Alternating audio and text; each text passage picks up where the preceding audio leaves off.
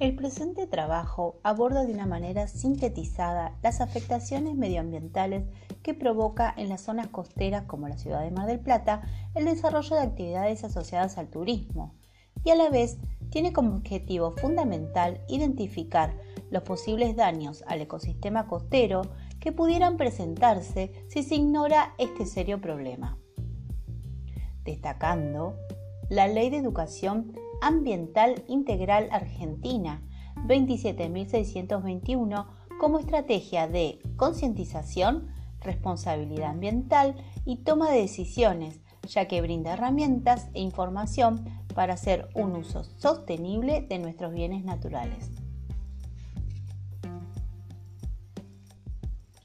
Los beneficios del turismo son ampliamente conocidos. El aumento de la actividad económica, el incremento del empleo, la creciente valorización inmobiliaria, la diversificación de actividades y el aumento del Producto Bruto Regional son características muy atractivas para las comunidades costeras, como Mar del Plata. Muchas localidades desean los ingresos, el empleo y el desarrollo económico que el turismo proporciona, pero ignoran sus costos a mediano y largo plazo. Las costas sujetas a una rápida y descontrolada ocupación son las de mayor riesgo ambiental en el futuro inmediato y paradójicamente a menudo son aquellas de las que menos conocimiento se tiene. Solo en los últimos años se ha comenzado a prestar atención en los recursos costeros. Las autoridades municipales tienden a fomentar las urbanizaciones turísticas, lo que permite ampliar la recaudación impositiva. Promueven así nuevos loteos, forestaciones y urbanizaciones, aunque al mismo tiempo pretenden mantener los recursos nativos tradicionales como atractivo turístico e incluso explotarlos comercialmente de manera sostenible. Sin embargo, conseguir simultáneamente estos objetivos requiere la realización de estudios previos y planificaciones detalladas junto con el manejo ambiental y medidas de protección muy estrictas que no parecen ser compatibles con el uso actual de las playas. La contaminación es la presencia en el ambiente de toda sustancia que en cualquiera de sus estados físicos y químicos al incorporarse o actuar en la atmósfera, agua, suelo, flora, fauna y cualquier elemento natural altera o modifica su composición y condición natural, causando desequilibrio ecológico. Los impactos negativos que trascienden de un desarrollo turístico inadecuadamente planificado e incontrolado pueden fácilmente dañar a los mismos ambientes de los cuales depende el éxito del proyecto. Podemos asegurar que el mayor impacto que ha tenido este tipo de proyecto se refiere a las serias alteraciones que se provocan en las zonas costeras, como lo es la modificación de sistemas naturales para la construcción de vías de comunicación como el puerto o la edificación de hoteles grandes a lo largo de la línea costera, alterando profundamente las redes naturales de circulación de agua.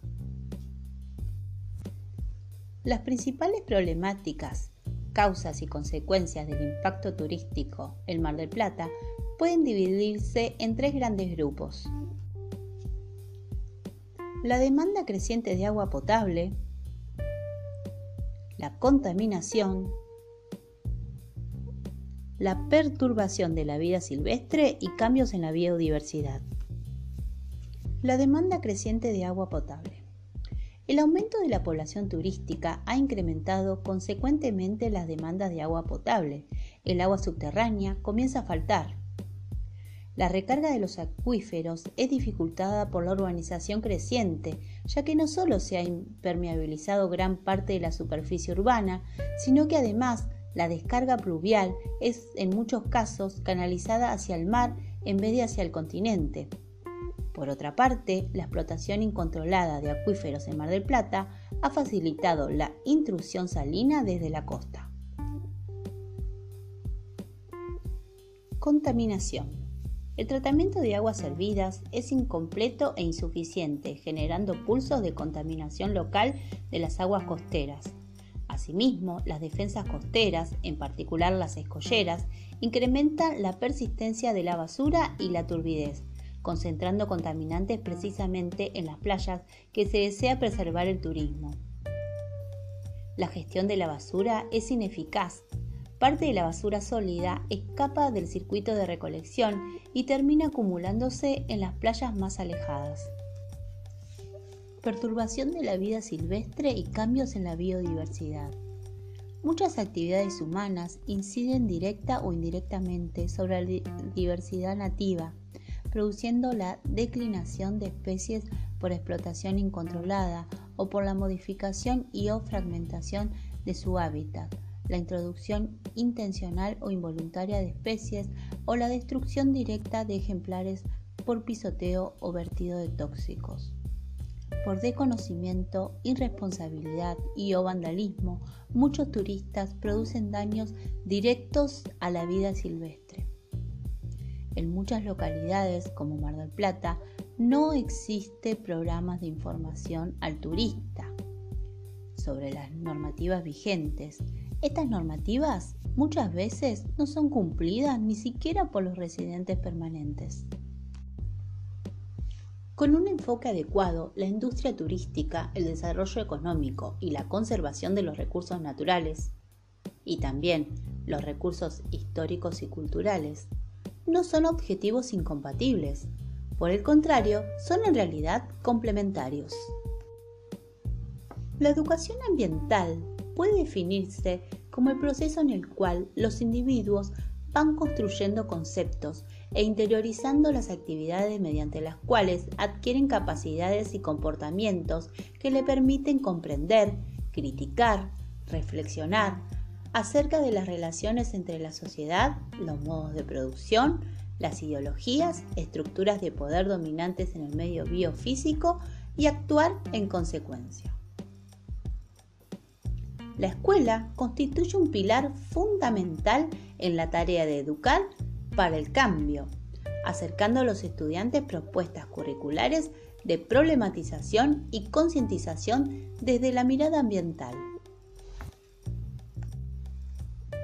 A continuación se brindarán algunas orientaciones para trabajar de manera transversal la educación ambiental integral en las escuelas primarias, en este caso el impacto de las actividades turísticas sobre los recursos naturales en Mar del Plata.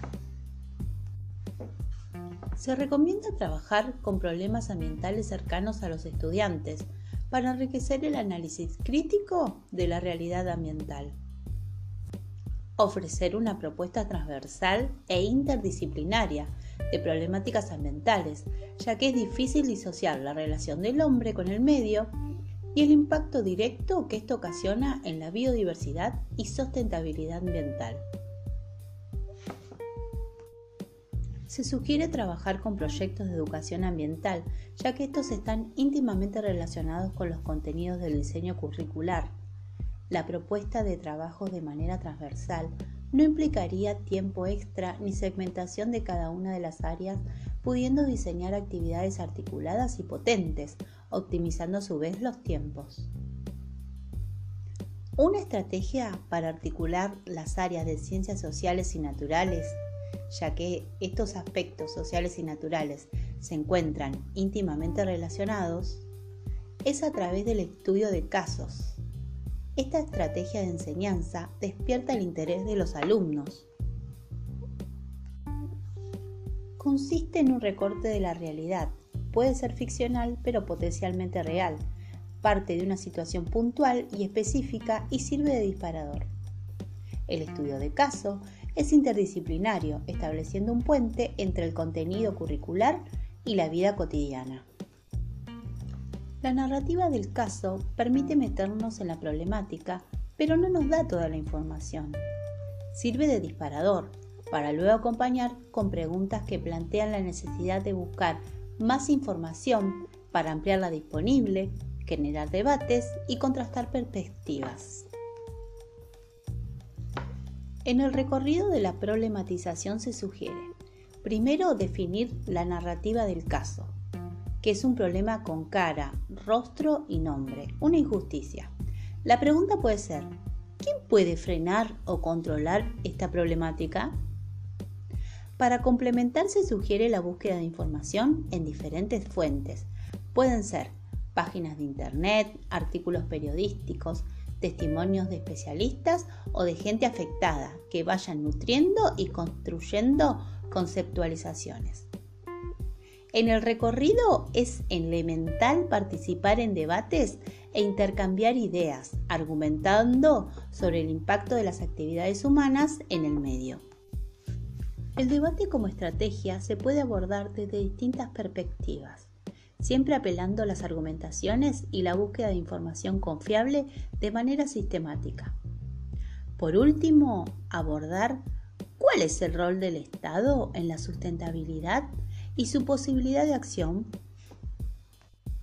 Se puede trabajar en subgrupos que investiguen una parte cada uno y luego reunir todo.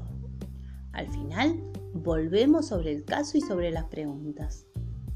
Como todo proyecto, habrá un trabajo final, grupal y colectivo de concientización, que puede ser una infografía, un flyer, grabar un podcast o un afiche para la escuela.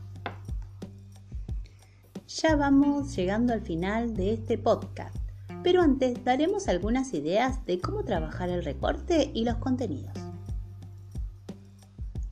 Lo que hacemos no es simplificar la realidad, sino construir un objeto didáctico. Elegimos las coordenadas del tiempo histórico, sujetos sociales y espacio geográfico.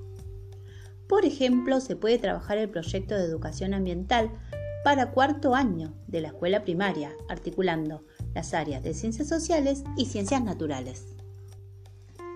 En ciencias sociales, abordar el bloque de sociedades y territorios.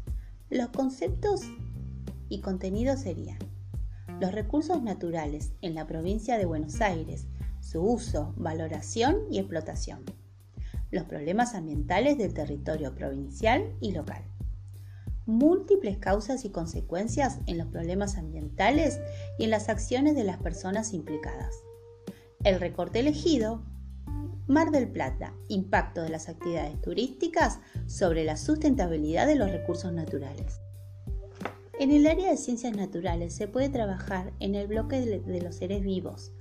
Los conceptos serían interacciones entre los seres vivos y el medio, impacto de las actividades humanas en los medios aeroterrestres, turismo, niveles de responsabilidad estatal e individual. Ahora sí, me despido. Mi nombre es Virginia Manso, soy docente en formación del profesorado de educación primaria del Instituto de Formación Docente número 19 de Mar del Plata.